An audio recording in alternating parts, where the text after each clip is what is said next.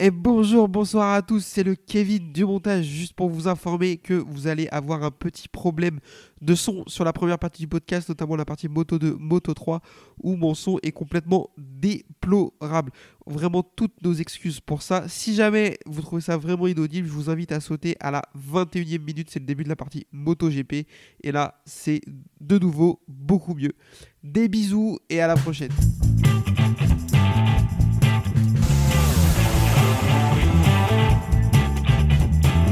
Uh, this is my passion. Uh, I love uh, ri- ride and race motorcycle.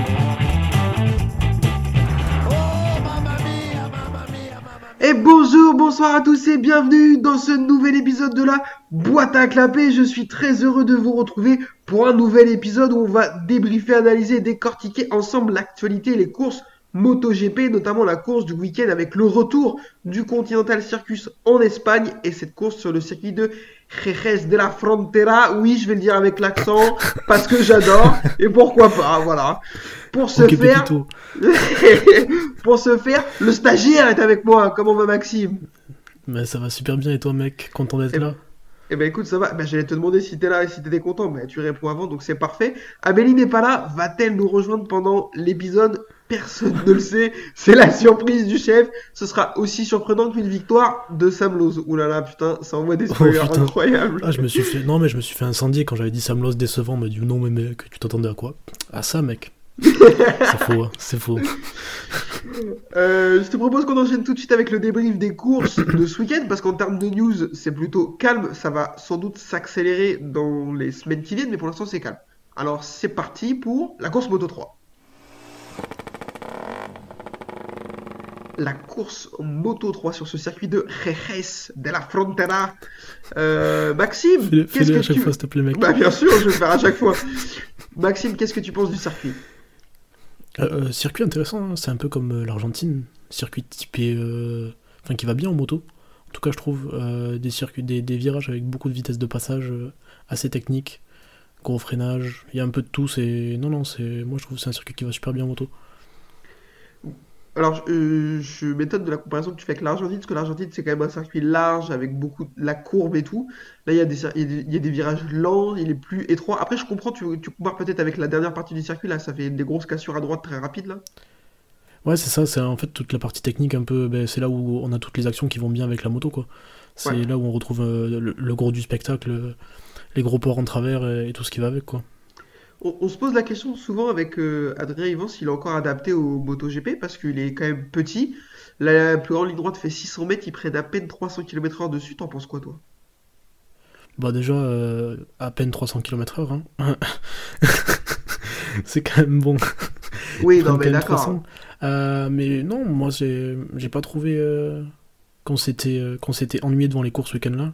Euh, moi je signe tous les week-ends pour revoir euh, pour revoir des courses comme on a vu. Euh, par contre, euh, ce qui me fait un peu, ce qui fait toujours un peu peur sur le sur les circuits comme ça, c'est les sorties de piste où les mecs vont quand même assez vite taper dans les euh, dans en fait, le, gravier a pas le temps de ralentir grand chose. Autant à Portimao, t'as des euh, dégagements du Seigneur, mais avec du gravier qui sert de, trampoline en fait. Autant là, juste, ben, en fait, les air fence sont à, je sais pas moi, 10-20 mètres de, de la piste quoi. Donc euh, on s'est fait assez peur sur certains crashs. euh, euh, par exemple, Oliveira qui va taper archi fort dans les air fence. C'est un peu le seul reproche que je peux faire au circuit. Après, niveau spectacle, moi je trouve qu'il est, super. Ouais, il se passe toujours des choses sur ce circuit, notamment dans le dernier virage qui, est fait pour ça. Euh, virage très très long, une épingle à gauche avant la ligne d'arrivée. Dans l'histoire, il y a eu beaucoup beaucoup de choses qui s'y sont passées. Rossi Gibernau en 2005, Lorenzo Marquez en 2013. Euh, il y a eu beaucoup de chutes aussi. En Moto 3, il s'y passe toujours des trucs, donc je suis assez d'accord avec toi. Surtout sur le milliard de circuits espagnols qui nous ont pondus, c'est peut-être le moins pire, je pense. Ah, Je peux pas dire le meilleur, mais... Il est, il est- il est moins boring que, que les deux autres, je trouve. Euh, ouais, parce que Catalunya, c'est quand même un circuit de voiture, donc il faudrait qu'on arrête d'y aller. Valence, c'est ok. Moi, je l'aime bien, Valence. Euh, pour moi, ça va mettre dans le même truc que Jerez. Et Aragon, ils ont bien fait de le euh, ça. Ça. Après, ils en ont Ça me fait 14 du aussi, donc euh, si on fait la liste entière, euh, on s'arrêtera jamais. On n'a pas parlé en news, je veux qu'on en parle vite fait, vraiment très succinctement. On a oublié de se le mettre tous les deux. Euh, le Grand Prix du, Kaza- du Kazakhstan qui est annulé. Ouais. Tant, tant mieux. C'est bien ce qui me semblait. Non, non, non, on n'est pas. On est, enfin, c'est, ça allait être encore un des. euh, Enfin, ils n'arrivent pas à remplir les tribunes avec la Formule 1 euh, le week-end. Euh, alors, euh, bah, avec la moto, je, pense que ça aurait été juste chiant, quoi. Je sais pas trop ce qu'on va faire là-bas, c'est pas un pays de moto, quoi. Donc, euh, c'est, le genre de truc que, tu, que personnellement, moi, je veux pas juger avant d'avoir vu. Parce que ça se trouve, le tracé était incroyable. J'ai même pas vu à quoi il ressemblait. Mais le, tracé, ça se trouve, était incroyable. Mais ben, on y va pas, tant pis, quoi. Après, je me, je me pose la question de. Ils ont viré Aragon. Moi, je suis pas très très fan d'Aragon, mais bon, il est, il, est pas honteux comme au calendrier. Bah, du coup, si le Kazakhstan saute, pourquoi tu mets pas Aragon à la place en fait? tu vois? Pourquoi tu ne gardes pas euh, Ouais. Aragon en, en secours en fait? Ouais, je sais pas. Après, euh, bon, les mécaniciens avaient l'air contents. J'ai vu passer des tweets euh, Ouais, d'un journaliste, je sais plus qui c'est, je crois que c'est Matt Oxley, ouais, qui avait reçu une vidéo d'un des mécaniciens hein, qui disait qu'ils allaient avoir 6 semaines de repos, ça allait faire du bien. Donc, bon, d'un côté, c'est une course de moins, mais bon, il y en a quand même 19 du coup. 20. Ça, ça, ça devrait le faire. Euh, une course espagnole en plus ou en, moins, c'est bon, c'est toujours bien d'aller en Espagne pour le public, mais, euh, mais bon, après, euh, Euh, Je suis d'accord. Il reste 20 courses du coup, parce qu'on est censé aller en Inde aussi, c'est toujours un peu en suspens, mais pour l'instant il reste 20 courses. Si l'Inde saute, il restera 19. d'accord. Euh, la course Moto 3, donc sur ce circuit de Jerez de la Frontera, avec une pole du Turc Denis Ondiou, euh, qui va partir devant Ivan Ortola, toujours en jambes après sa victoire il y a deux semaines à Austin. Euh, L'ami turc va faire un gros départ, il va tout de suite être, euh, se faire emboîter le pas par Daniel Olgado, qui est tout de suite dans le, bon, dans le rythme, lui aussi. Yes. Assez, assez régulier, Daniel Olgado, on en reparlera tout à l'heure. La course va être assez calme, avec peu de chutes, assez étonnant sur ce circuit. Euh, même dans le dernier virage, etc. Il y a eu euh, assez peu de chutes. Il y en a eu une, euh, j'ai mangé son nom, je vais vous dire ça tout de suite, dans le virage 6, le virage Dani Pedrosa. Euh, c'est l'ami David Salvador qui va s'envoyer un high side du futur. Moi, je savais pas qu'on pouvait faire des high side en Moto 3. Alors, si, je suis un peu dur, ils ont un petit peu. Mais ils s'en Je- mettent hein, depuis le début de l'année là quand même. hein. Moi je, je me souviens de. Je sais pas si c'était Sasaki ou Suzuki euh, en Argentine qui s'en met un giga là. Avec la Husqvarna, Euh. C'est euh, c'est Sasaki, je crois. c'est- C'est Sasaki, ouais. Après, il a le, le carénage pété et tout, là. Ouais, c'est ça, mais ils s'en mettent des sacrés, hein. Puis ça monte haut, hein.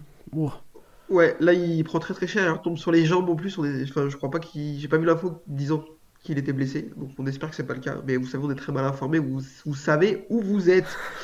Euh, donc du coup, il va y avoir un petit groupe qui va se former, un petit groupe, euh, pff, ah, ça va être un groupe de 4, après ça va être un groupe de 7, après ça va être un groupe de 3, après ça va être un groupe de 160 personnes, c'est insupportable. Euh, du coup, vont, être, vont, vont rejoindre Onchu Olgado, Sasaki, Rueda, Alonso, Artigas et d'autres personnes. Longue lap pour Denis Onju, qui va trop aller chercher les limites de piste. Je voudrais qu'on s'arrête quelques minutes sur le pilote turc. Ça, son début de saison, il est très très très compliqué. Ouais, début de saison compliqué et euh, début de course compliqué hein, parce qu'il fait le all shot. Après, Olgado part et vraiment imprime un gros rythme. Et je me suis dit, genre, il va faire comme, euh, comme au Portugal. Mais après, bon, euh, Olgado, euh, on sait qu'il a, il a des petits problèmes au bras. Il a du mal à tenir les courses et du coup, il, a- il pouvait pas se faire soigner en fait entre, entre les États-Unis et, Ouais, et l'Espagne vu que ça enchaînait en fait. Du coup, euh, un peu compliqué par son rythme, mais pour revenir sur Honshu, euh, ouais, début de course très compliqué. Hein. Début de course très compliqué, il perd vite du rythme en fait. On pensait que c'était lui qui avait le plus gros rythme et qu'il allait pouvoir mener. Euh, même quand je l'ai vu partir premier, je me suis dit, ben, quand est-ce qu'il tombe? Mais en fait, non, juste, il a dégringolé dans le classement, pas de rythme, et puis en plus, du coup, ben, il va chercher les limites de piste, quoi. Donc le mec était vraiment à la limite. Peut-être un problème de feeling, je sais pas, je sais pas trop ce qui s'est passé sur la moto. Mais, euh, mais ouais, assez catastrophique la course pour le coup. Ouais, moi je, le trouve vraiment décevant hein, sur le début de saison. Euh, c'est que le début, il y a eu 4 courses, mais si on devait s'arrêter là, euh, ce serait pas fou, surtout par rapport à ce qu'il a montré en fin de saison dernière. Et surtout, il a été, il a été, euh, il a été upgradé entre guillemets. Il est passé de chez Tech 3 à, à, à Joe, donc il est dans le meilleur team du plateau.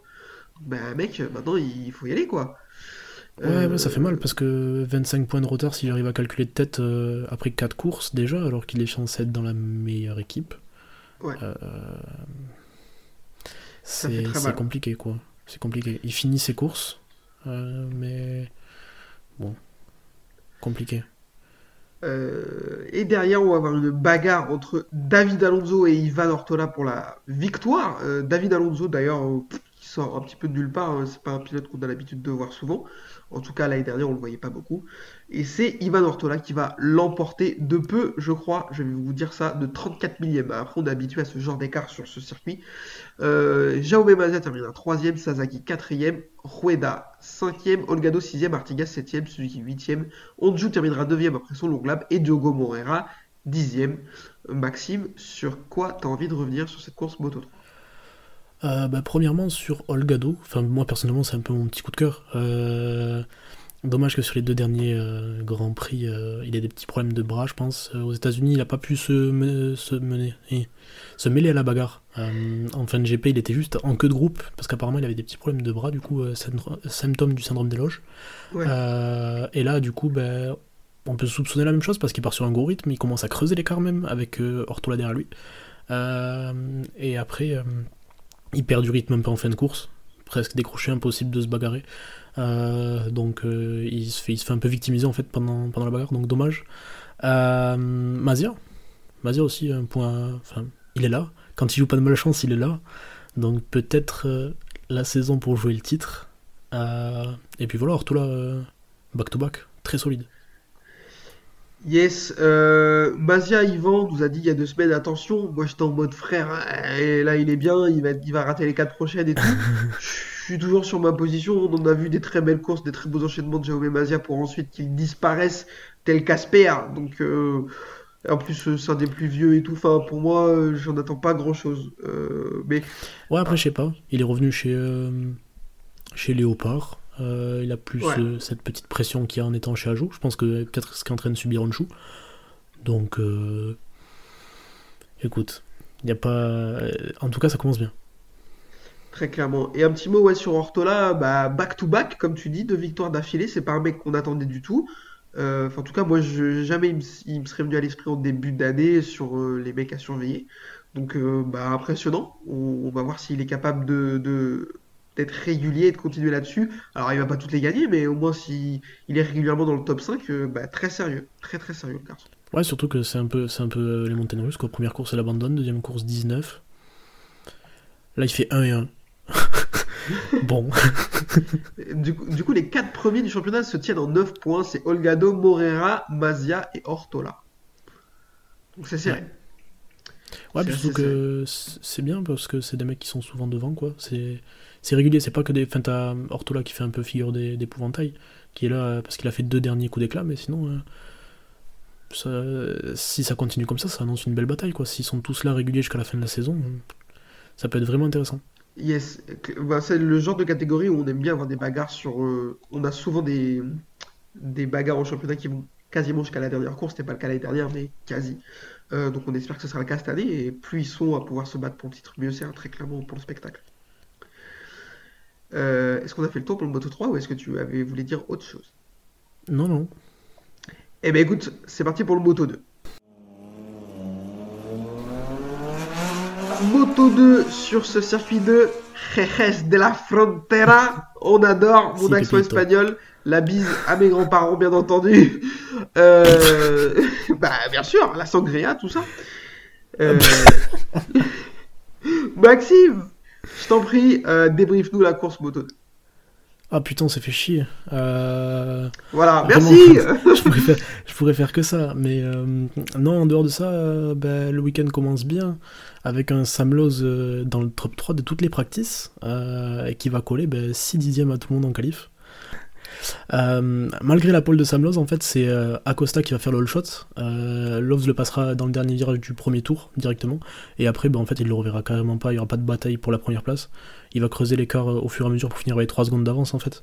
Le peu de bagarre qu'on aura, c'est entre, Lopez et Arbolino pour la P3, mais Lopez, c'est pareil, il va faire l'écart sur, sur Arbolino assez rapidement, tout en se faisant distancer par, par Acosta. Euh, Arbolino ensuite bagarrera avec Ogura pour la P4. Euh, assez surprenant d'ailleurs de voir Ogura euh, revenir maintenant. Enfin, surprenant non, parce que mais, mais gros step par rapport aux États-Unis. Il se bat pour la P4 avec Arbolino. Malheureusement, ils vont s'accrocher tous les deux. Acosta en fait le touche quand il passe. Je pense qu'il touche au pire moment et au pire endroit possible en fait parce qu'il Acosta a quasiment fini de doubler et ils vont avoir un contact roue arrière roue avant, ce qui va complètement déstabiliser Ogura en fait et le faire perdre l'avant et le faire tomber. Euh, donc, euh, petite anecdote, euh, j'étais un troisième tour, peut-être un truc comme ça, euh, je me disais, mais putain, mais il est où Vietti? Mais en fait, euh, à ce moment-là, bah, il finit dans les Air France. Euh, donc, encore un week-end compliqué pour, euh, pour Vietti. Euh, euh, Enfin, ce qu'on qu'on dit, sans- pour pas rire non plus de, n'importe quoi. Euh, c'est ce qu'on disait au départ, quoi. Il se met quand même un gros gros crash dans les Air France. Euh, Il arrive à grosse vitesse. Euh, mais ouais, encore un week-end compliqué pour, euh, pour Vietti. Euh, donc, euh, podium Lowe's, Acosta, Lopez. Euh, qui domine complètement le week-end. Euh, très clairement, moi je m'attendais pas à le voir euh, Sam Lowe. Alors moi je l'avais, on l'avait mis dans la catégorie des pilotes qu'on, qui ont leur place parce qu'on sait jamais sur un week-end il peut, il peut faire ce genre de week-end, on le sait, euh, mais on l'attend jamais. Là, comme tu l'as dit, 6 dixièmes en qualification à tout le monde, c'est incroyable. Et là ils vont pas le voir. Même Acosta, Acosta, pff, il peut rien faire. Juste Sam Lowe va trop vite pour lui quoi. Euh, Ouais. assez impressionnant. Euh, je te demande pas si toi tu l'avais vu venir ou pas, parce que je pense pas que tu me dises oui. Bah, mec, depuis le début de la saison, enfin, classique. Il se chauffe. non, non, c'est ben, Sam Lowe, quoi. Des- euh, autant des fois ça peut durer sur 4 courses et il va être très fort, puis il va s'en mettre une giga, il va se blesser pendant 8 mois et puis il reviendra à 3 courses après. mais euh, non, c'est c'est cool, hein. on sait qu'il est capable de le faire, mais on sait pas quand. et pendant combien de temps? Ouais. Euh, très clairement. Un petit mot ouais, sur Ayogura qui revient de sa blessure au poignet. Je m'attendais pas, comme, exactement comme toi, à ce qu'il fasse un step-up tout de suite là, euh, parce qu'il se battait pour la P4. Alors après, leur accrochage, il est un peu bizarre. Je saurais pas dire si c'est la faute d'Arbolino, celle d'Ogura, celle d'aucun des deux. Il est un peu bizarre, je trouve, accrochage. Bah, faut arrêter, c'est un, c'est- c'est un peu le thème du MotoGP, quoi. C'est faut arrêter de chercher la faute de. Oui. C'est un incident de course, quoi. C'est pas de chance. Enfin, vraiment, il accroche au pire endroit. L'autre, il ouvre un peu parce qu'il sait qu'il voit qu'il arrive, je pense. Parce que il y a pas de... c'est pas la trage, tu vois. Mais euh... Arbuino freine tard, très très tard. il avait déjà Il écarté deux trois fois avant. euh, Il arrive de l'autre bout du monde. Euh, Là, Arbolino, il, arrive de très très loin. Et, et du coup, il sort large. Je pense que Ogura prévoit d'élargir pour recroiser, sauf que ben il peut pas en fait parce qu'il lui attrape la avant. Quoi. Enfin, c'est vraiment pas de chance. Qu'est-ce que tu Mais veux faire euh, non, non, mais pour le coup, ouais, je suis d'accord avec toi, il faut arrêter de chercher des responsables. Après, on aime bien essayer de se dire euh, est-ce qu'il y en a un des deux qui fait une petite erreur sans forcément aller chercher une sanction à mettre. Mais moi, j'aime bien me dire ah, euh, où est-ce qu'il y a une petite erreur de jugement d'un des deux et tout. Là, vraiment, Ouais, je pense Arbolino il arrive un peu optimiste, mais. Et après, et après ça fait euh. Ogura, il essaie de le recroiser un peu vite, peut-être. Donc euh, voilà, il n'y a rien de méchant, rien de méchant pour. Euh, je vais vous faire un classement parce que notre ami nous a fait le podium, je vous fais le reste. Arbolino 4, Canet 5, Dixon 6, Chantra 7, Arena 8, Salach 9 et Firmin Aldeguer terminera 10ème. Euh, pas grand chose de plus à dire, la course était vraiment très ennuyeuse. Euh, Canet décevant un petit peu, Arenas aussi un peu décevant, on va pas se mentir. Mais Arenas, il a pas été bon une fois dans l'année. hein. Enfin, il est toujours là, quoi. Euh, Top il 8, est pas top mal 7, il est sur une bonne je- Il est pas mal en Argentine, non? Euh, pff, ouais, alors après l'Argentine, euh, C'était sous la pluie, ça compte il y pas. en a qui roulent avec de la buée, quoi. Donc, Yes. pff, Arenas en Argentine, il fait 9. Il fait 8, Ouais. 9, 12, 8. Ouais. Là, pour le coup, c'est un champion de Moto 3 de transition. Très clairement, il est champion devant Ogura et Arbolino, euh, ils sont bien meilleurs que lui. hein. Bah, c'est vrai. C'est, il a pris le titre quand il fallait, quoi. Il l'aura. Il a bien fait. Euh, Euh, un petit... Vas-y, vas-y. Non, vas-y, vas-y, je t'en prie. Je voulais juste faire un petit point classement général. C'est Pedro Acosta qui est en tête du championnat, à égalité avec Tony Arbolino, tous les deux avec 74 points. Aaron Canet a déjà 22 points dans la vue, Alonso Lopez 29 et Sam Lowe 31. Ouais, bah, en espérant que peut-être Lobes continue à, à bien perf comme ça et qu'il puisse l'aider, quoi. Mais euh, je pense que ça peut être un beau duel. Il y a des mecs qui ont du caractère. euh, Moi, c'est une affiche que j'ai envie de voir, quoi. Genre euh, un gros VS toute la saison Arbolino Acosta, Ouais, je suis d'accord. Ça peut être un gros duel. Deuxième truc que je voulais voir avec toi, c'est. Enfin, je sais Vas-y. pas si t'as vraiment remarqué, euh, mais Salach, en fait. Je trouve qu'il fait un début de saison intéressant. euh, on l'attendait pas à ce niveau-là du tout. Euh, capable d'avoir du gros rythme dans les débuts de course. Euh, mais il lui manque encore ce petit truc sur la longueur où il part fort, il est souvent devant à se bagarrer pour les places, genre euh, top 5 minimum. Mais ah, ça finit toujours par s'écrouler en fin de course, quoi. Dommage. Ouais, moi, c'est un gars que j'attendais pas du tout. J'ai l'impression qu'il est là depuis 1000 ans, euh, Philippe Salach. Et ouais, en fait, je le mettrais un peu dans la même catégorie que Ben Schneider. C'est des mecs que j'attendais pas. Et ils font des. Ils se montent là cette année. C'est intéressant ce qu'ils ont fait, surtout Ben Schneider à Austin. Euh, là, c'est un peu moins bien ce qu'il fait euh, ce week-end, Ben Schneider.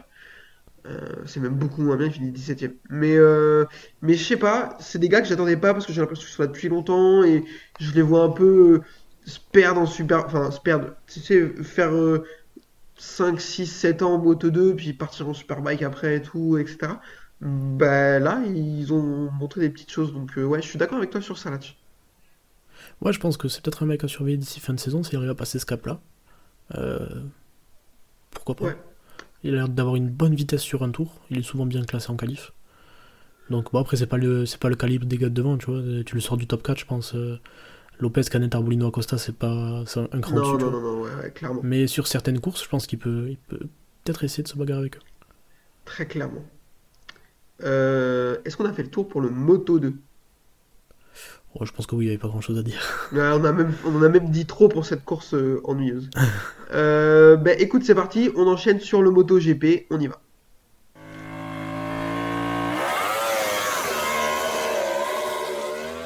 La course MotoGP sur ce circuit de Jerez de la Frontera. Et là, vous vous dites, il s'est passé quelque chose. Eh ben oui, j'ai branché mon micro. Ça marche beaucoup mieux. Je suis vraiment un débile profond. Voilà, merci beaucoup. Euh, mais ça, vous êtes habitués, vous en aviez aucun doute. Euh, course MotoGP. Alors, il y a deux, trois petites choses à dire. Euh, Iker Lecuona qui est là en remplacement de Marc Marquez. Est-ce que ça t'a fait plaisir de le voir? C'est cool. Il est venu. C'est super intéressant. Il est remonté sur une vraie moto, ça a dû lui faire bizarre quand même. Et surtout que j'ai fait le malin en mode mais vous allez voir, c'est quand même bien plus fort que Stéphane Bradel, Icar Lequena. Pas du tout, le frérot s'est fait démonter. Mais comme jamais. Et toi, on en discutait ensemble et tu me disais, ouais, il va faire comme Folger. J'étais non, il va être mieux et tout. Pas du tout, pas du tout. Il a fait comme Folger. Donc euh, voilà, merci à lui d'être venu. Mais euh, Mec, je sais donc, même ouais, pas bah, ce qu'il a fait, on le voyait pas dans le classement. C'est grave. Genre, il est dernier. vu qu'il y avait la grille complète, il était juste pas affiché. il était pas là. Ah, il termine, non, je suis un peu dur, il termine devant. Il met 11 secondes à Jonas Folger quand même. Oui, bah après, euh, enfin voilà. Et il termine à tout ce qu'il 4 a fait dixièmes pendant de... 4 ans, c'est du vélo quoi. Et il termine à 4 dixièmes de Raoul Fernandez. Donc euh, bon, c'est pas... Ah ouais, mais, ouais, mais ça on en reviendra dessus aussi. euh, Fernandez. On va, euh, on va en parler de l'ami Raoul. Euh, Marc Marquez toujours blessé, donc ça commence à péter un peu les couilles. Enfin, je sais pas ce que t'en penses, mais moi j'ai envie de le voir là à un moment donné. Bah moi du coup j'étais content vu que les Kuna l'a remplacé. J'étais là, bah, en fait c'est bien qu'il soit blessé quoi. Vraiment on profite un max. Ah c'est lourd, c'est relou. euh, bah, surtout qu'il y a personne pour mettre une Honda devant du coup. On reviendra sur le cas de Joan Mir aussi, mais ouais c'est chiant de pas avoir Marquez. Je suis euh, 100% d'accord avec ça. On espère, moi je serai au Mans dans deux semaines, j'espère qu'il sera là. Je fais, je fais le déplacement. C'est pour le millième quand même, il fera au moins une FP je pense quand même. Ouais, je pense. Enfin, non mais à mon avis, il a, je pense qu'il a assuré et qu'il aurait pu, mais qu'il a préféré assurer parce qu'il s'est déjà fait 41 fois en revenant trop. Ouais, J'ai j'ai vu des trucs comme ça, il était prêt à, à y aller. Il a eu l'avis d'un médecin qui lui a dit non. Il a voulu y aller quand même, il a eu l'avis d'un deuxième médecin qui lui a dit non, il a fait bon, je vais peut-être pas y aller du coup. Donc euh, c'est peut-être un mal pour un bien. Euh, Et Ouais, bah après, Surtout- euh, enfin, vas-y, vas-y. je pense que. Enfin, on, peut continuer sur le. Désolé, on peut continuer sur le sujet, mais je pense que. à sa place, est-ce que. tu- Enfin, avec le premier GP qu'il a fait, est-ce que tu te dis, bah, genre en vrai, je reviens, je peux jouer le titre? Est-ce que ça vaut le coup de mettre en, en péril la fin de sa carrière? Je pense qu'il l'âge qu'il a, et si, si vraiment euh, il finit avec ce qu'il y a dans son corps à un moment donné, si ça devient pas un robot, euh, je pense qu'il lui reste encore 2-3 bonnes années. Euh, donc, Deux, il en a gâché un paquet, hein, mais ouais, ouais, ouais, 2-3 pas plus. Voilà, 2-3 on pas plus parce que faut, d'accord. eh, faut, eh, faut compter les dégâts, cousin, hein, parce que à un moment donné, Ouais. Ouais, ouais, ouais. non, non, non, Non, je pense qu'il a, il a- il a- il a tort, bien mais- encore, je, je sais pas quel âge il a exactement, 30 ans, non? Ah, il a 30 ans, ouais. Ouais, c'est ça. Donc, ouais, euh, jusqu'à 33, 34. Après, peut-être ça va commencer à tirer les anciennes blessures et tout. C'est pas cadeau quand même. Il se met des luges tous les week-ends. euh. Donc, euh, il y aura peut-être pas une giga longévité. Euh, mais moi, je te parle en tant que potentiel euh, champion du monde, tu vois. Et le reste, euh, Ouais. il reste 2-3 pleines années quand même. euh, S'il fait pas de bêtises et s'il est Yes. sur une bonne moto. Yes, carrément. Euh, on espère de le revoir assez rapidement. Enfin, s'il est sur une bonne moto, c'est toujours pareil, quoi. S'il Ouais. est sur une moto. Euh, autre retour qu'on a eu ce week-end et qui nous a fait extrêmement plaisir, c'est le samouraï Dani Pedrosa qui était de retour pour ce week-end de wildcard sur la KTM. Alors déjà j'ai envie de te dire frérot, si tu avais pu faire ça au Mans pour le millième GP, ça nous aurait fait bien plus plaisir. Après je comprends que tu le fasses en Espagne, hein, putain mais j'ai route espagnol. Mais j'aurais kiffé le voir rouler très clairement. Il nous a vendu un rêve pas possible tout le week-end là. Premier de la FP1, euh, je sais plus combien il est en qualif, mais genre 6 ou 7, il est hyper bien qualifié. Enfin, moi, il m'a fait kiffer ce week-end, Pedrosa, là. Bah, je sais pas si c'était Dany ou Daniel de Taxi 3, enfin, il allait trop vite. Ça, ça va plus du tout. Samina série, le frérot. il est arrivé avec son très jaune sur le tech. Hop là. Il a sorti, les- il a sorti le béquet derrière. En plus, c'est vrai, il a sorti un béquet inédit. Béquet kit carrosserie inédit. Il était là, il était en Samina série, là. En légende. Il fait un super week-end. Est-ce que tu penses que ça a plutôt galvanisé ou mis la pression aux deux euh, moustachus euh, de chez KTM J'ai dit deux moustachus, alors que Mec, ça en les a pas, mais ça me trop L'ambiance qu'il y a l'air d'avoir dans l'équipe, c'est. T'as envie d'être avec eux. Enfin, je sais pas comment tu le ressens toi, mais moi j'ai envie d'être dans le box. Ils, sont- ils ont l'air de tous s'entendre trop bien. Ils ont fini les courses en paradin à 3. Enfin. les mecs ont vécu tous leur meilleur week-end. Pedrosa, mec, il dit qu'il avait vécu un des meilleurs week-ends de sa vie. Enfin, il avait envie de chialer à la parade. enfin. Moi, il revient, c'est je- inattendu. Après, euh, pour revenir sur le point où tu disais euh, pourquoi Gérez et pas le Mans, bah, parce qu'ils font des tests à Gérez et que en vrai, euh, tu le mets sur d'autres pistes que Gérez, je suis pas sûr que ça se passe aussi bien pour pondérer un peu. Non, mais... non, mais c'est sûr, ils vont pas nous la faire. À parce que donné, ils vont pas nous la que- faire. pendant qu'il faisait des photos et que Toprak il, il jouait avec son caca sur, sur un scooter là il y a deux semaines, lui il enchaînait des, des simulations de race pace et il était pas là pour, euh, pour enfiler les perles. Donc euh, je pense qu'ils sont arrivés là euh, giga près parce qu'il avait préparé le terrain. Euh, mec, les tests qu'ils ont fait à Jerez, il les a pas fait pour rien. Il a dû accumuler des datas terribles et ils sont arrivés très près chez KTM. D'ailleurs, ça se voit en qualif, on en parlera peut-être après, mais c'est- la première fois de l'année où Là, du coup, t'en as trois.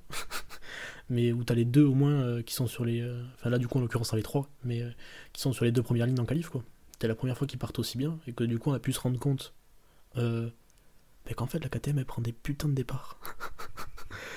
Euh, donc, euh, je vais te laisser enchaîner, mais, euh, mais on y reviendra dessus, quoi. Non, non, mais ok, enfin, je suis à peu près d'accord avec ça. Je suis pas d'accord avec l'analyse que tu as sur euh, l'effet qu'il y a eu Pedrosa ce week-end. Alors, oui, les gens, ouais, Pedrosa, il a encore le niveau. Non, non, Pedrosa, il a pas Bah encore non. le niveau. Quand il était chez Honda, on n'en pouvait plus parce qu'il avançait pas un cachou. Euh, au bout d'un moment, Enfin, il a pas le niveau. Enfin, je pense que tu le mets sur la Honda de Nakagami, frérot. euh, Je suis désolé de te couper, hein. Mais il a pas Non, le niveau. On, on peut pondérer aussi à un moment donné, je pense. Il a pas le niveau pour se battre comme ça tout le week-end. Il a pas le niveau pour être sur la grille. Et euh, Non, mais respirons un peu quand même. Il y a Raoul Fernandez. Non, Désolé. mais, euh, mais- non, mais ce que je veux dire, c'est que ce qu'on a vu ce week-end, à mon avis, c'est pas le vrai niveau de Dani Pedrosa sur une année complète. Parce qu'en fait, que ce que je veux dire, ce que je veux dire, c'est que on, s'est mis à, à voir lire des gens sur Twitter euh, ce week-end nous expliquer que euh, bah c'était le GOAT, tu vois. Pas du tout.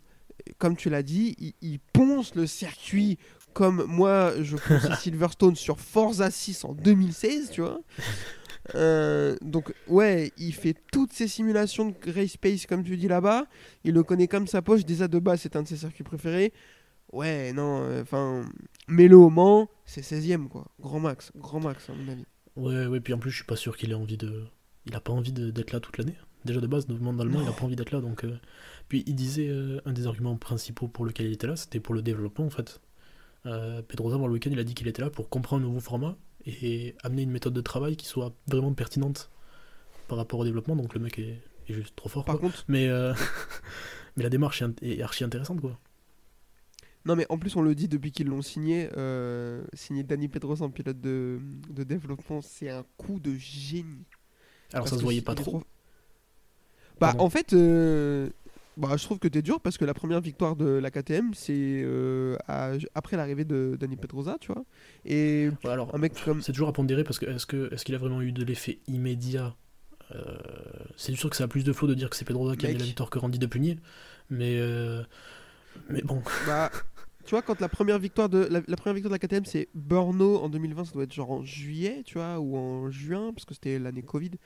Donc l'année ouais c'est oui, Et Pe- c'est Binder qui va Pedrosa, chercher devant Zarco. voilà.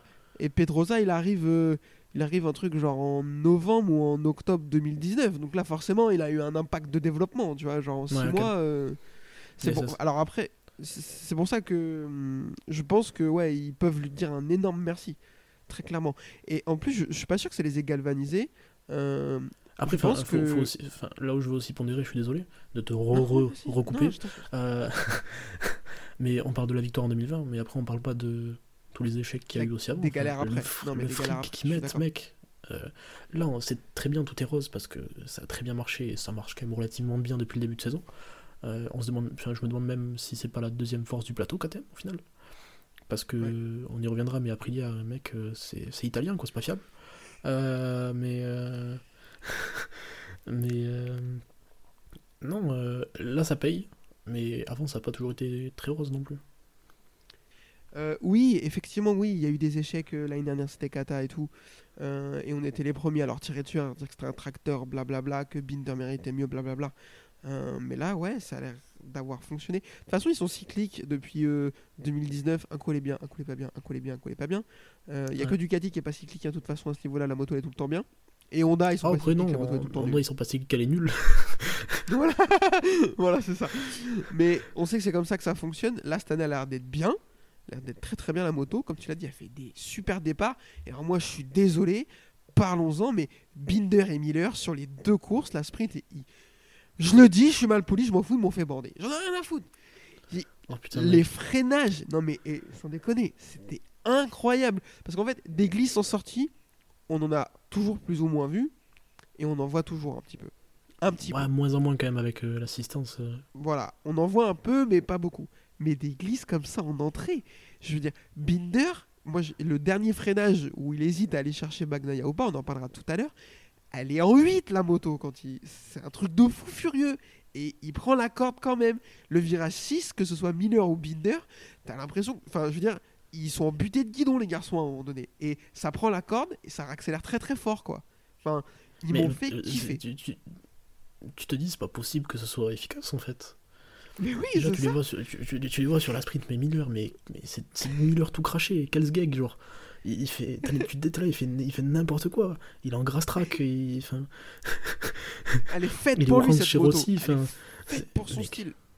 mais carrément. Et tu te dis, bon, ok, en fait, ça tient la sprint. Déjà, t'es là, putain, ils ont tenu le rythme sur la sprint, ils ont pas défoncé les pneus. Enfin, moi, le premier truc qui me vient, je, suis- je suis pas, je suis pas dans, le- dans les datas et je suis pas ingénieur, mais tu te dis, mec, comme il fume les pneus, s'il finit la sprint comme ça, connaissant Miller en plus, parce que Miller, c'est le genre de mec, enfin, il te fume les pneus, il disparaît, il force, il tombe. Enfin, là, il te fume les pneus, il finit la sprint sur le podium. Mais en plus, ils arrivent, ils font, ils refont ça pendant 25 tours le dimanche et ça tire encore. Et genre, mais merci Michelin, ça on le dit pas, mais mais merci quoi. Enfin, Moi, je l'ai tweeté euh, le dimanche matin en disant euh, elle a combien la cote pour la disparition des deux KTM Euh, Parce qu'en fait, je m'attendais à ce que ça ait tenu sur la sprint, mais pas du tout, comme tu l'as dit, sur la course. Et en fait, bah si. Et moi, la mê- mê- même analyse que toi, je me disais c'est pas possible. En 4 tours, les pneus, ils sont rinsax. Parce que quand tu fais rentrer le pneu en freinant, en le faisant traîner de biais comme ça sur le côté, tu lui enlèves beaucoup Mais- plus de gomme. Il faut savoir en fait. hein. Même si sur le, le- je crois il y a un grand gauche avant, je me rappelle plus, j'arrive pas à mémoriser le circuit, mais il- il- Miller mec, il- euh, sur les deux débuts de course, il le passe comme un porc. Mais vraiment, comme un porc en le faisant fumer bleu, t'es là, mais gros, va au camping bleu du monde, on casse pas les couilles. enfin. Et, et puis en plus, euh, ce qui Binder, très fort, on y reviendra peut-être après, mais moi ce que je voulais voir avec toi déjà, c'est Miller, enfin, sa gestion du temps faible est incroyable. Enfin, il a Elle step up là-dessus par rapport à l'année dernière. Mille fois meilleur. Ah oui. Et je pense qu'on l'a un peu vu en début d'année, mais on l'a pas noté parce que les résultats n'étaient pas aussi brillants. Mais euh, parce que par exemple, la course qu'il fait sous la pluie, il a un peu des up and down où il va descendre, monter, descendre, monter, mais il arrive à stabiliser, même s'il fait pas une course folle, tu vois. Euh, il se stabilise euh, en Argentine. Mais là, genre, il a son temps fort où il part fort comme d'hab, très Miller. Il a son temps faible où il perd la première, puis la deuxième place, puis il se fait un peu distancer. Puis il revient. Et puis il reste au contact après. C'est pas genre il revient, Ouais. il tombe parce qu'il force. C'est. Mec, euh, ça a l'air de lui aller comme un gant, quoi. Moi, je, il me fait, moi, j'ai jamais été mon pilote préféré, mais là, cette année, il me fait kiffer sur la KTM, hein, très clairement. Ah, carrément. C'est l'extravagance, mec. euh, il- il- il- J'ai l'impression que. Enfin, il est sur une moto où il peut se lâcher quoi.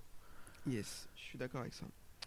Euh, on va voir une pole de notre ami Alex Espargaro qui va connaître un week-end en Dancy. Il va faire de très bons essais libres et des. Bah. il- Le reste, ça va être cata. Après, il va Après, faire il la pole. champion contre, des essais, tomber hein. en sprint. Si on fait un championnat, mec, après il y a champion des essais. hein. Très fort. hein. Mais non, mais de toute façon, euh, le, le vendredi, championnat, elles il s'arrêtait le vendredi. après, ils, sont... ils sont là.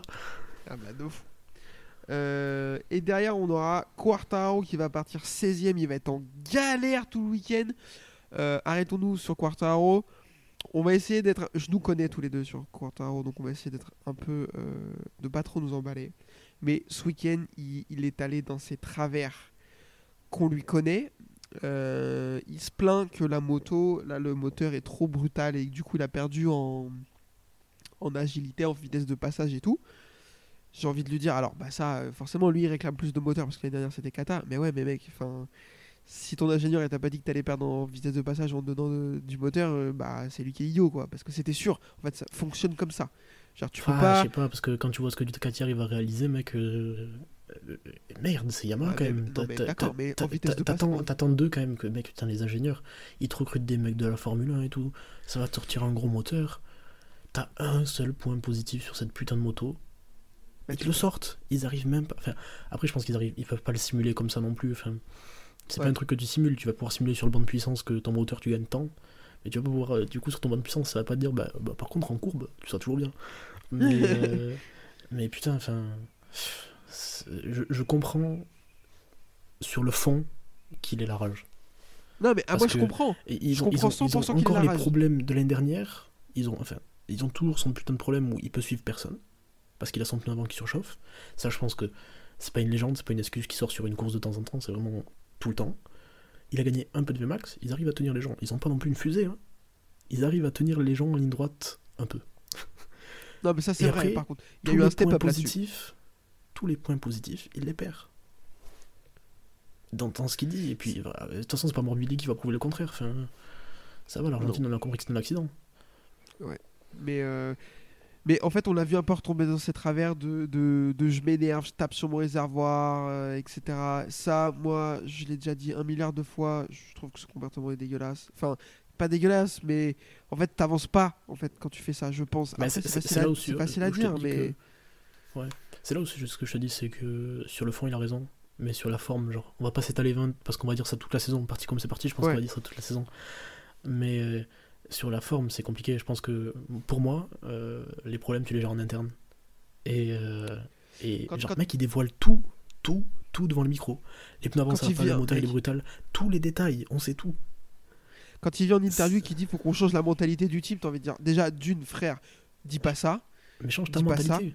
Et en plus, non mais en plus, si le problème c'est la mentalité du team, là, là il faut, là faut changer quelque chose, mais tout de suite. C'est-à-dire que la mentalité, elle doit être que de gagner. Et si tu dis qu'il faut la changer, c'est-à-dire qu'il y a des mecs qui, dans ton équipe, ils ont pas envie de gagner. Non mais ça va pas du tout par contre. Enfin, je, je Ouais. comprends pas ça. Après, je comprends pas que tu dire. remettes en question la mentalité du- d'une équipe quand t'es dans un sport pro, en fait. Si, si Après, es là, un spoiler, il a dit qu'Yamaha il a, il a dit dormait. Ça, spoiler. Apparemment, ça dort. Il a dit que mec, il dormait. Non mais, déconner, à un moment donné, après, mec, on est qu'à la quatrième course. Il a quand même déjà sorti que son coéquipier servait à rien et que son équipe dormait. mais et et en tout fait, ça a pour moi, et que, que t'exploses au bout de 10 courses. D'accord.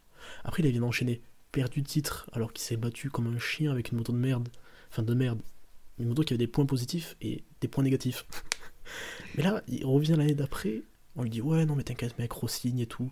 On sait pas ce qu'il a pas signé ailleurs. Ça se trouve, il avait des deals chez Aprilia. Ça se trouve, il avait des deals. Et, je, et ça se trouve, il a dit Mais mec, si on était à sa place, en vrai, on pèterait les plombs pareil. Mais. Ouais. euh, C'est possible. mais euh, dans la forme, je trouve ça dérangeant quand même. De, ça fera avancer personne de les détruire tous les week-ends. Genre. Je trouve ça Ouais, je- un peu dérangeant. En fait, c'est- ça. Je suis d'accord avec toi, plus la gestion de ses émotions que avec laquelle il a de nouveau du mal, qui à mon avis ne peuvent pas le faire avancer dans le bon sens. C'est de la psychologie de comptoir, on sert à rien, on le voilà. sait. Mais, euh, mais voilà, moi c'est comme ça que je le vois en tout cas. Ouais, puis c'est agaçant à voir de, le- de l'extérieur. Franchement, c'est, ça lui fait pas de la plus belle non plus. Parce que même pour les teams qui voudraient le prendre ou pas, Ah oui, je pense alors, que tu- mec, quand tu veux Quartaro, t'as quand même bon. Tu sais que le mec, c'est un des plus talentueux de, de la grille. Mais. euh, Mais vas-y, ça lui fait pas de la bonne pub. Après, on passe à autre chose parce que sinon, on va pas parler de Quartaro pendant deux heures. Mais pareil, hein, t'as un autre team. Tu vois comment il démonte Yamaha en interview. Tu te dis, bah ok, il est très très fort. Mais si c'est pour qu'il me crache sur tout le monde dès qu'on a un problème sur trois courses de suite, est-ce que. Enfin, tu vois. Il est Ouais. pas. Il donne pas une image de corpo en fait.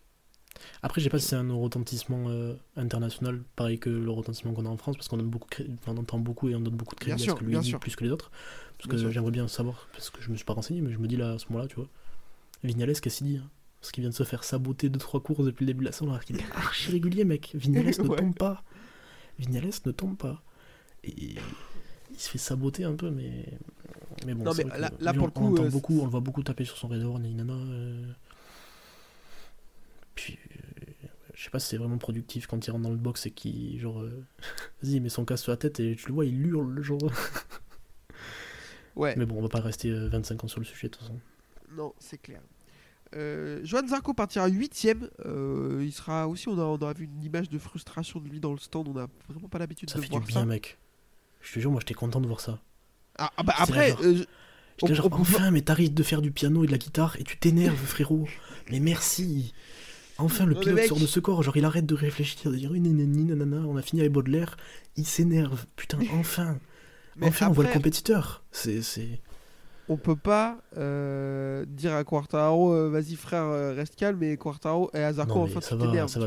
Après, je comprends ce que tu veux dire. C'est l'immense opposé, mec. T'en as un, c'est un poète, il s'énerve jamais. T'es là, mais genre, à quel moment tu vas arrêter de te poser des questions et tu vas t'énerver? Et enfin, en- moi je trouve, j'ai trouvé ça cool. J'étais là, putain, t'as les boules, c'est bon, genre. Ouais, on va voir que ça va pas trop l'aider. Euh, course sprint, vite fait, je vous la fais. Drapeau rouge au deuxième virage avec un accrochage assez violent. Morbidelli, Marquez, Bezzecchi. Bezzecchi va prendre un gros volume. Il va être un peu KO dans le, dans bac. Ils vont réussir à repartir sauf Marquez. Je crois que Morbidelli et Bezzecchi repartent, mais pas Marquez, je crois. Euh, Morbidelli va prendre un long lap. euh, ça n'a aucun putain de sens, mais on va revenir sur les pénalités tout à l'heure. Et c'est Brad Binder qui va l'emporter. Assez largement. Il va, il va assez de pas mal dominer. Euh, je, on s'étend pas plus sur la sprint, sinon cet épisode va durer 7 heures, on n'a pas le temps. Euh, la course, donc du coup, drapeau rouge au même virage. Deuxième virage, un accrochage cette fois entre Oliveira, Bezzecchi et Quartaro. Bezzecchi va pas tomber, par contre, Oliveira et Quartaro vont prendre très très cher. Euh, comme tu l'as dit tout à l'heure en entrée d'épisode, Oliveira va aller taper très très fort dans les airfets. Il va se faire une luxation de l'épaule, il va partir en ambulance, il ne remontera pas sur la piste. Quartaro finit KO dans le bac à gravier, mais pendant de longues secondes. On voit une image où il y a bien 20 secondes où le mec essaye de le secouer un peu et il se passe pas grand chose. Apparemment, il se fait mal, la hanche, le genou, je sais pas trop. Il, rentre clopin clopin dans le stand, il remonte sur la moto. Euh, il va remonter pour le deuxième départ, donc euh, moitié blessé, moitié dans les vapes euh, pour réussir une course. On va le voir une nouvelle fois en fait. On le critique parce que euh, ça a pas l'air, il a pas l'air d'avoir la bonne méthode, etc. Il, il y a plein de choses qui sont à remettre en cause. Par contre, le dimanche à chaque fois, il est dans une sauce pas possible, il a pas de chance et il réussit à sauver les meubles. Ah là, mec, je suis désolé. Alors, parlons de l'accrochage déjà. Pour moi, l'accrochage, il va prendre une pénalité. Pour moi, la pénalité, je l'ai dit, je me suis fait attraper la veille sur Twitter. Elle est moins cata que celle de Morbidelli, dans la mesure où Morbidelli ne fait rien. Il fait absolument rien. Il est là, il prend une pénalité. Donc ça, vraiment, c'est abusé. Quartaro, il dit en conférence de presse, ouais, mais je me retrouve entre les deux, je peux aller nulle part. Mais frérot, t'es venu t'y mettre entre les deux, en fait. Mais qu'est-ce que tu fais entre les deux, cousin? C'est ça. Exactement. Alors pour moi, il n'y a, rien de dramatique en fait. Il y a pas, c'est rien de fou et ça méritait pas une pénalité non plus. C'est pas, il fait pas une marque. Marquez à Portimao parce qu'on est venu me dire oui. Alors bon, bref, on va parler, parler de ça. Après, bon, c'est euh, l'histoire de jurisprudence, c'est est-ce que, bon, parce qu'il blesse quelqu'un, est-ce que. Enfin, il blesse quelqu'un. ça, Quelqu'un se c'est- blesse dans l'accrochage, bon. Ça, c'est un mauvais calcul. Il faut, s'ils se mettent à, à pénaliser les conséquences plutôt que les causes des accrochages, on va nulle part. déjà eu ce débat-là. Donc, euh, pour moi, ce que fait Quartaro, c'est pas kata, c'est pas pénalisable. Pour moi, il y a une petite erreur de jugement où, eh ben, il doit en mettre un peu plus au frein en se disant, je peux pas aller entre les deux entre et Oliveira, ça qu'il y a- passe pas. Mais il n'y a aucune logique à être là. J'ai regardé genre plusieurs fois. Bezzeki déjà il est, il est pas serré au max inter. Non, il est pas d'accord. Donc ta trajectoire elle va puer la merde dans tous les cas. Qu'est-ce que tu vas faire là enfin, Ouais. Après euh, il y a des circonstances atténuantes où tu dis que ben, le contexte il sort d'un accrochage, il repart loin. Euh, puis tu sais pas si tout est vraiment très clair dans cette. euh, pardon, putain. C'est pas. J'ai rien dit. Attends, je T'es en recommence. train de dire, attends, j'ai raté quelque chose. Non, il y a le contexte où genre tu te dis il part du fond, c'est un peu tendu. Euh, il veut tenter la des piste- choses, genre. euh, La, la- la et piste est étroite, ce ouf. virage, est, ce virage est lent et tout. Enfin, ce virage, on sait qu'il est souvent propice à voir euh, ce genre de choses, en plus. Donc, euh, ouais, mais c'est. Mais en tout cas, il est pas derrière- tout blanc pour moi. Il est pas tout blanc. Non, non, non, genre, euh, Pour moi, il y a une petite erreur de Quartararo, rien qu'aurait mérité une pénalité, rien de fou, rien de méchant, il y a une petite erreur. Euh, derrière, je suis désolé, mec, je lâcherai pas. Il sauve les meubles, il prend un long lap, il mord dans le verre en en ressortant, il lui recolle un long lap. Et c'est. Yvan qui m'a dit ça, je l'ai tweeté. Euh, moi, euh, ils me font ça, euh, je pose la moto, je, leur dis tous d'aller se faire enculer à un moment donné. Enfin, tu vois, le mec tombe, il se blesse, drapeau rouge, il repart, il fait un long lap pour une connerie vraiment légère. On lui demande de le refaire parce qu'il l'a mal fait. Non, mais mec, enfin là, au bout d'un moment, les règles. Là, ça, ça fait partie mental collapse, tu vois. Ça, ça fait partie des points du règlement où je me dis. ils ont pas le choix. Mec, euh, si tu commences là à interpréter sur une règle qui est claire, t'en finis plus. Déjà qu'ils ont du mal sur les choses qui sont, les décisions qui sont vouées à interprétation. Euh, sur cette partie-là, enfin, genre, euh, si le mec quand il sort dans le verre, tu te dis ouais non mais en fait il est sorti. J'ai vu le tweet de Patterson passer où il dit que genre en fait il va dans le verre parce qu'il regarde à gauche avant de rejoindre sur la piste, de rejoindre la piste, parce qu'en fait c'est un peu tricky l'endroit où il revient, tu vois. Ça peut être dangereux.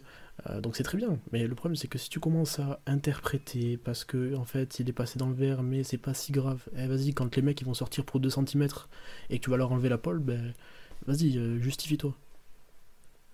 Non, je suis d'accord avec toi euh, là-dessus. Il y a une règle, euh, il la transgresse, ça doit être appliqué.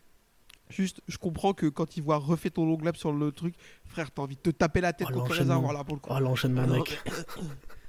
Et malgré ça, il va finir dans le top 10, mec. Il finit dixième. Ouais après il y a du déchet devant. Bah, Il bien déchet, sûr. Il, remonte- il fait pas une remontée fulgurante non plus. euh, Non, derrière, bien sûr. La, la moitié. la- Vas-y, t'as 4, ou 5 mecs derrière, euh, ils sont, tu peux pas jouer avec eux parce qu'ils sont tellement lents que. Mais en plus, c'était un peu dur parce que, à part Zarco et Bezzeki, qui aurait fini devant lui? Vidiales Zarco Bezzeki, tu perds Oliveira au premier départ. Euh, Ouais, tu après, perds- pas, tu perds c'est- en fin de course. c'est pas il prend non en fin de course. Euh, T'en mets 4 à moins déjà, oh. Ouais, mais c'est pas l'héca- Eh oui, c'est pas non, mais frère, c'est pas l'hécatombe non plus, tu vois. Ouais, mais qui c'est qu'il y a derrière? Enfin, moi je trouve pas ça. eh oh, ça va, euh, derrière, il y a Rins qui tombe. laps. Deux longues laps, il, est, il met toujours Mais deux secondes à laps, mais derrière toi t'as. Folger, Nakagami, même pas, Nakagami il est devant toi. T'as Folger, Dijan Antonio, Fernandez, Fernandez, Fernandez il est sur un bras d'ailleurs, on en a pas parlé, mais lui ça fait deux courses, il finit, il a le bras qui s'engourdit, il peut même pas finir la course. Euh, Bradel Lequena, enfin, euh, Mir, enlève-lui le les- Mir, de toute façon qu'on n'en parle pas de Mir, parce que de toute façon Mir, ben, il a décidé que de toute façon la ligne d'arrivée flemme. Euh, enfin, Sans les deux longues laps, il est pas loin de finir avec Pedrosa, je pense. Ouais, mais derrière, enfin, derrière lui, il y a personne qui est logiquement devant. Enfin, c'est pas. Ils sont tous archi longs derrière lui. Ouais. Je sais pas non plus, Mais- genre il revient dans le top 10, mais derrière lui, il y en a pas un qui. Mec, il leur met tous une Non, seconde pas tour, ceux qui sont derrière lui. Logique, il finit devant. Ouais, je, je- je trouve juste que, vu toutes les circonstances de merde de cette course, euh, finalement, son résultat, il est honnête, tu vois ce que je veux dire. Carrément, carrément. Genre Morbidelli, qu'est-ce que tu fais derrière lui par contre? C'est le seul que Ouais. j'ai envie de taper, du coup, pour le coup. Ton coéquipier, il est blessé, il est dans les vapes, il prend deux longues laps, mais il te met deux secondes. Ah oui, putain, mais attends, mais c'est incroyable, ça, je me suis pas noté. Non, Euh. Morbidelli, par contre, lui, il est pas sauvable. Lui, euh, on le jette au crocodile, y a pas de souci. Tapez-le. Euh, derrière, donc du coup, la course va être très animée grâce aux deux pilotes KTM à Pecco Bagnaia. Euh, Jorge Martin va être un peu en retrait, va y avoir une petite bagarre sur la fin entre lui et Miller, on en reparlera un tout petit peu. Bah ouais, qu'on en parle quand même, parce que il finit deux courses. Il finit deux courses. Incroyable. Eh. Invraisemblable. Ça progresse. Deux courses de P4 en plus. Il fait, il fait pas genre. euh, C'est Il a pas tordu de, moins tordu de châssis ce week-end. Je sais pas s'il est tombé une fois. Je crois pas. Oh, oh là là. Même lui était choqué. Putain, Mir il s'envole au contest là. hein. Mir, 4 courses déjà irrattrapable. Hein. Frère, tu sais que ce week-end, Mir est tombé autant de fois que pendant son titre en 2020. Mec, Que l'année de son tu, titre. en tu veux une 2020. autre anecdote? Il prend 5 points en 4 week-ends. Il abandonne 5 des 7 courses qui roulent. Il y en a une, il, prend, il part pas parce qu'il est blessé, parce qu'il tombe. hein. Ouais, il est tombé lundi au test. Il est retombé lundi au test alors qu'il testait un nouveau carénage. D'accord? Non, mais là, c'est dingue. Mec, mec et bon, on, parlera sûrement pas des tests, mais tant qu'on y a parlé quand même. Honda amène le châssis Calex encore une fois. Ils l'ont tordu. Il l'essaye, Bradle le marbre. Mec, mais je suis putsch, mais j'ai envie de. Mais et- et tu donnes ton châssis neuf à ton pilote de test, il le marbre, ou tu donnes tes carénages de tout le devant, il avait toute la bulle devant, enfin je sais pas comment tu peux appeler ça, le nez de la moto devant, tu sais. Il avait un kit tout neuf, avec les, les carénages latéraux et tout. Il l'a marbré. ton top pilote, que tu payes des millions de dollars, d'euros, de, de, de, de dirhams, de je sais pas en quoi il paye. il est jamais là. Mais mec, mais. Mais je suis putsch, Ah, mais. je- je- mais oh. Je pense que ça a l'air en fou là. Et en plus, le seul mec qui peut te sauver, c'est Alex Rins, c'est Takaki Nakaba. Enfin, je finis même pas son nom, ça m'a saoulé. Parce que de toute façon, il finit pas les courses, donc je finis pas son nom. Mais.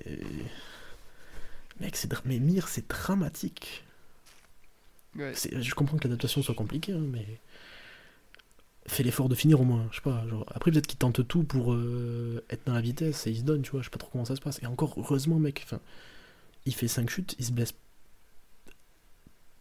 Mec, Marquez il prend 5 volumes, comme il... enfin il prend le nombre de volumes qu'il prend, il se satellise, il perd 8 bras. Enfin, on a de la chance que Mir ça ne blesse pas plus que ça. C'est Parce que les chutes avec l'Honda, c'est pas cadeau en plus. C'est sûr.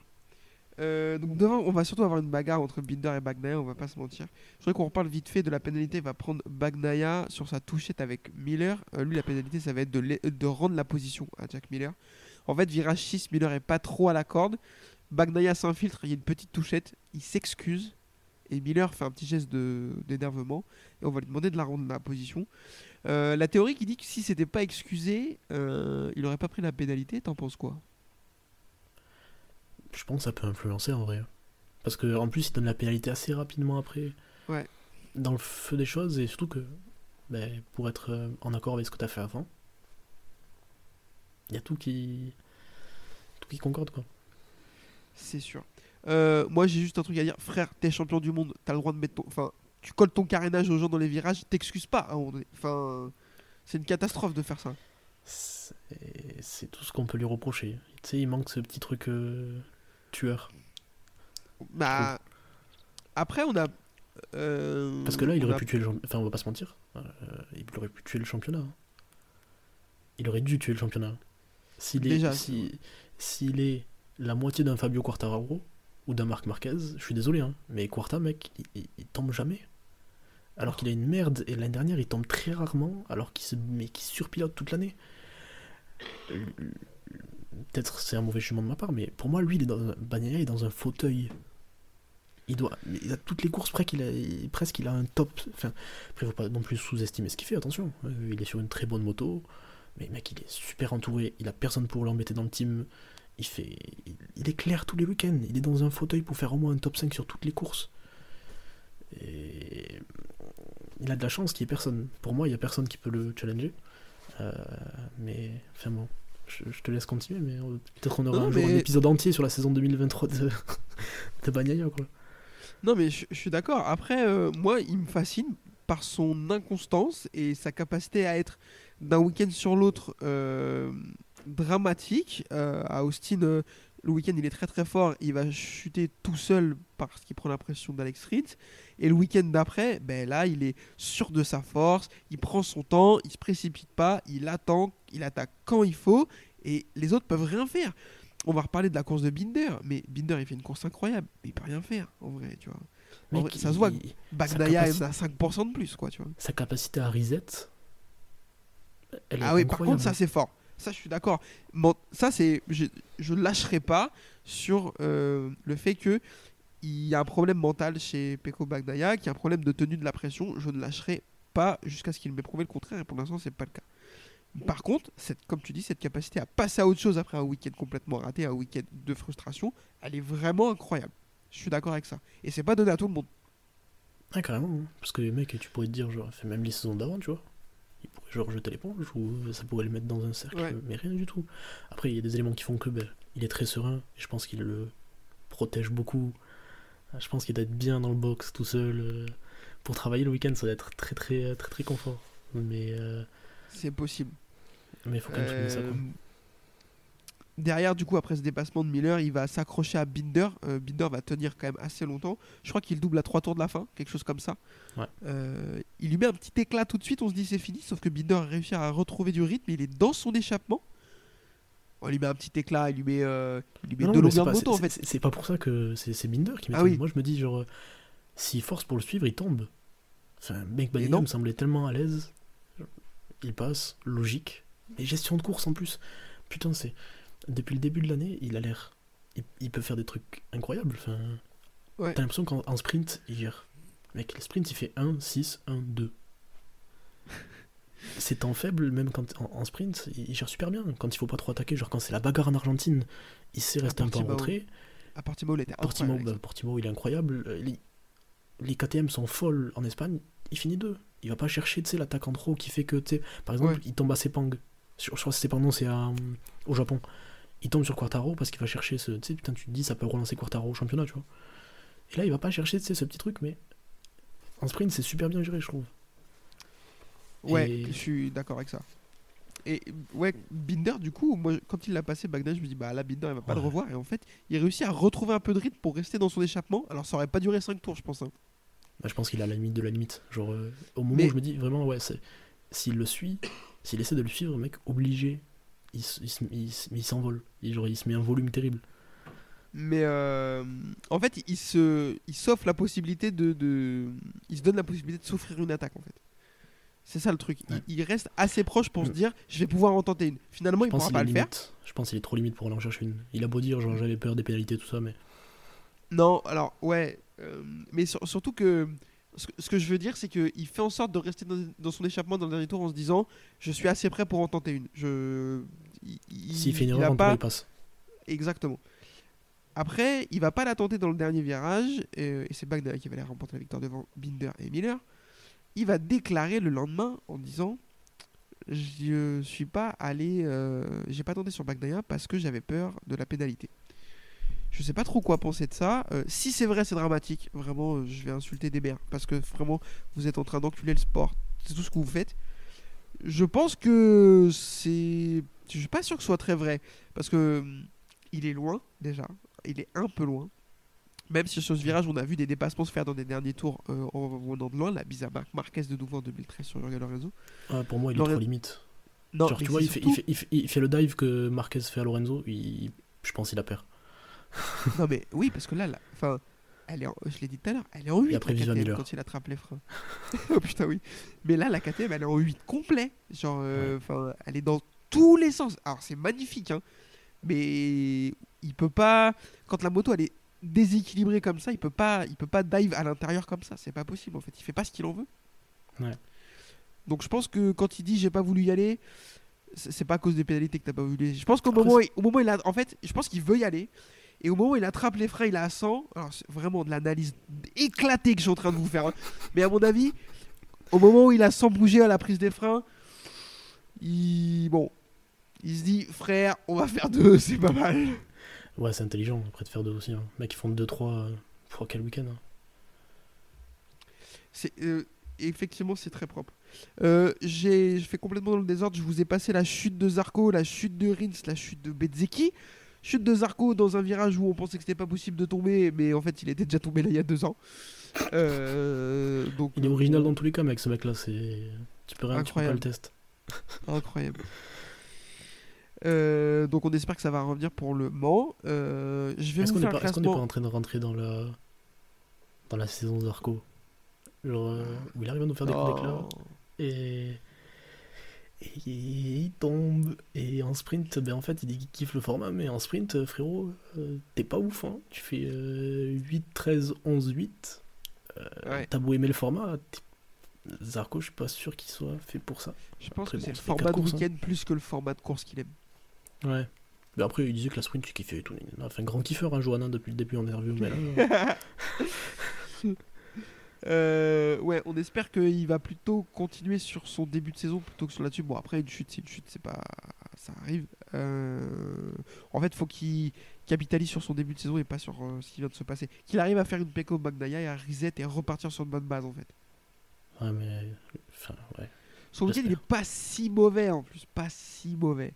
Enfin, Ouais, en fait, il est pas. top il est 8, pas quoi. nul, Week-end top 8. Ouais, ouais, c'est ça. Mais bon, t'attends qu'il passe un step, ce mec-là, un jour, quoi. Ouais, parce que là, c'était parti pour. Là, il était parti pour faire, euh, pour faire 5, voire 4, non. Mais par contre, il était parti pour être 5 Ouais, oui. Ouais, mais il tombe, quoi. La vitesse où il était, il tombe. Ouais, donc, euh, ouais, Ouais. mais enfin, il aurait dû baisser. Non, mais je suis, non, mais je suis d'accord. Euh, Jorge Martin 4ème, Alex Espargaro terminera 5ème, Marini 6, Pedroza 7, Alex Marquez 8, Nakagami 9 et donc Fabio Quartaro 10ème. Euh, Est-ce que tu as envie de revenir sur quelqu'un en particulier? Ok. Euh, Vignales. Vignales. Bon week-end. Où hein. est-ce qu'il où est-ce qu'il est quand il casse sa chaîne? Je me souviens pas. Je crois qu'il est 5. Je te dis pas de bêtises. Il me semble qu'il est.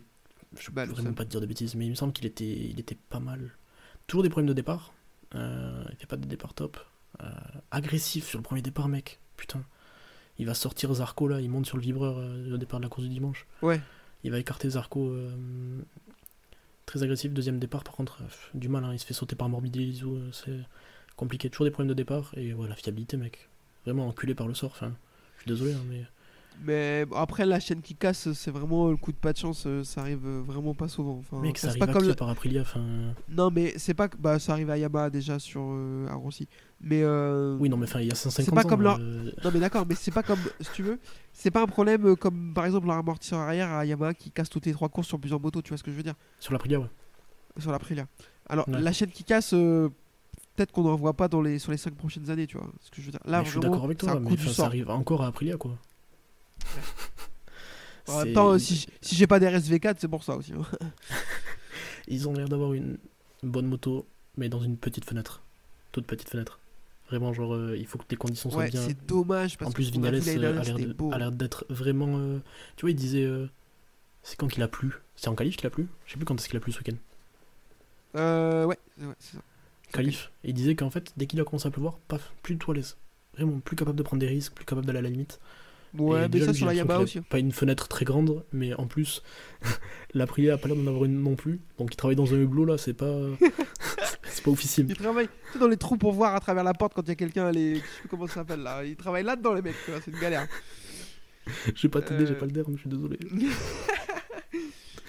Euh, bon écoutez, c'est pas. Je pense qu'on a fait un peu le tour sur ce week-end, à moins que tu aies encore quelque chose que tu veux aborder. Euh, belle course, beau Ouais. week-end de Pedrosa, ça fait plaisir. Vas-y, Ouais, de ouf, on en a pas assez parlé, mais. Enfin, si, un peu au départ, mais cool. On va bien parler quand même. Euh, KTM, les départs, je voulais revenir sur un truc que j'ai pas dit tout à l'heure, mais euh, au test là, Pedrosa dit, euh, Espargaro disait que ils faisaient tous des practice start comme des zinzins en sortant des pits et tout. Sauf KTM en fait, ils avaient pas besoin. Apparemment, ils ont une espèce de fusée, mec. Donc on verra si ça Non, se mais confirme. Au euh, départ, elle est incroyable. Franchement, euh, enfin là, je crois que c'est le deuxième départ de la course du, du dimanche. Les deux KTM, waouh, elles passent comme ça. Tu, enfin, elles sautent de la, de la grille de départ. C'est incroyable. Très fort. Mais de toute façon, ça revient un peu sur Binder ce qu'a fait en course sprint euh, en Argentine, quoi. Euh, où il part de très loin, il sort devant. Et... Bon, voilà. Et euh, je sais plus ce que je voulais dire d'autre. Ah si, la parade Oh, la parade, on a déglingué Allez, la parade, mais... la- Et la parade... Je l'ai pas vu. Alors je te La aller. parade, quand il y a des gens dans les tribunes, en fait, mais oh là là, mais c'est bizarre, tout le monde s'amuse. Ah ben là, et tous les Espagnols, frérot, déjà il y en a 72 en MotoGP, donc euh, ça suffit. Mais ils sont tous descendus tirer des t-shirts dans les tribunes, c'est bizarre. Oh là là, mec, je te jure, j'avais l'impression de. Tu l'as pas vu non plus, mais j'avais l'impression de voir la parade des pilotes euh, français au Castellet en F1, Non, J'ai pas vu. où il y a une espèce de. Mec, ils se sont arrêtés, je sais pas, pendant 10 minutes peut-être devant la tribune et ça chantait pour Pedrosa. Miller, il a levé Pedrosa devant les tribunes et tout. Enfin, c'est pour ça qu'on veut avoir la parade. Quand... Le problème, en fait, est-ce que c'est pas juste que les gens viennent pas voir les courses plutôt que la parade en elle-même, en fait? Parce que autant, Eh bon, ben- le Hero Walk, tout ça, on reviendra pas dessus parce que c'est cringe euh, possible. Mais, euh, mais la parade avec des gens dans les tribunes, bah, c'est peut-être pas si terrible que ça. On verra ça dans deux semaines au Mans. Euh, je... S'il y a Stéphane Bradel qui sort de la, trib- de, de, de, de la remorque devant ma tribune, je vais hurler. Je, voilà, je, Oh, je- j'enlève mon On, t-shirt. on a, on a une idée de pancarte. ça y est, pète-moi le cul, de- Stéphane. Euh, un petit point classement euh, pour conclure, parce que ça fait déjà bien trop longtemps qu'on vous raconte notre vie. Euh, Bagnaia toujours en tête du championnat avec 87 points. Il a déjà mis 22 points à Benzeki. mais Après, il y a 8000 points à prendre sur la saison, donc c'est bien moins grave. Brad Binder est 3 avec 25 points et Jack Miller 4 bien avec ce mois-ci. 38 points de retard. Euh, est-ce que tu as quelque chose d'autre à ajouter ou est-ce qu'on peut conclure cet épisode? Bah, votre niveau de batterie est faible, branchez votre PC sur secteur, donc je pense que c'est bien qu'on arrête. faut y aller, c'est ça. Euh, pour la 8 millième fois, je vous donne rendez-vous dans deux semaines au Mans. Je serai sur place avec euh, Yvan, Adrien sera là aussi, l'équipe de Sekian Paul sera là aussi. Euh, bon, après, ce sera la guerre un peu, on, va pas trop les voir hein, parce que c'est hein, quand même. Euh, On Pierre et. Ophélie, en- entre autres, seront là. Donc, ouais, pardon. Ligue 2. Fallait que tu la fasses, c'était impératif. Euh, donc on vous donne rendez-vous si vous voulez me capter. N'hésitez pas à m'écrire, il n'y a pas de problème, c'est avec plaisir. Je vous paye un cookie, je vous paye une bière, euh, ou alors... euh, et je vous le redis, vous me détestez, vous voulez m'insulter, mais écrivez-moi et insu- ça, J'adore, il n'y a pas de problème. C'est ma passion. Euh, Maxime, je te remercie beaucoup. Avec grand plaisir, mec. Euh, pour nous écouter, je vous la fais pas, Spotify, Deezer, nous suivre, Twitter, le groupe Facebook d'Yoshimoto GP, blablabla. On vous donne rendez-vous, le prochain épisode il sera spécial, je vous en dis pas plus, mais il sera très très très spécial, vous inquiétez pas. Est-ce que tu souffles dans tes Bisous. stylo-tests avant de commencer à parler dans le micro? Ah, allez bisous, à la prochaine Carré.